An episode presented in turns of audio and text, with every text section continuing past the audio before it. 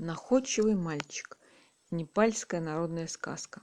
Давным-давно жил на свете человек по имени Дэн Сингх. Счастливо жил, любил жену, растил своего сына, был уважаемым соседями и друзьями.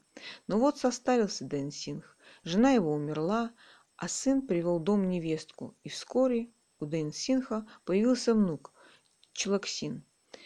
Время бежало быстро, малышу Челаксину исполнилось восемь лет – Хороший рос мальчуган, славный, только все остальное в доме Дэн Синха было плохо.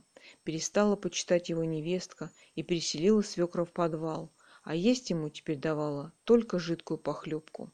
Скверно жилось старику, совсем он затасковал. И однажды вспомнил, как родился у него сын, как плакал он в тот день от счастья. А сейчас слезы горя катились по щекам старика. И так ему стало обидно и больно, что не выдержал Дэнсинг, схватил палку и стал со всей силы колотить ее пустую бочку, которая служила ему теперь столом. Услыхал шум Челоксин и тотчас прибежал к деду. «Что случилось, дедушка?» – обеспокоенно спросил мальчик. «За что ты так бьешь невинную бочку?» «А за то, внучек, что раньше я сидел, как все добрые люди, за столом и ел рис, а теперь горблюсь здесь, в подвале, у этой бочки и хлебаю безвкусную похлебку. За обиду мою страдает эта бочка. Защемило сердце у маленького Челоксина. «Дедушка», — заплакал он, — «как же мне тебя жалко! Не заслужил ты такой жизни, но я знаю, как помочь этой беде. Сейчас родители уехали, а когда вернутся, снова начинай бить по бочке и не обижайся, прошу, чтобы я не говорил». Вечером вернулись отец и мать мальчика.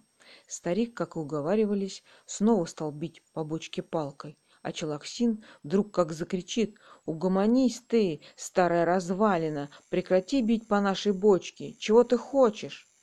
«Есть!» — жалобно отвечал старик из подвала. «Еще чего!» — продолжал кричать внук.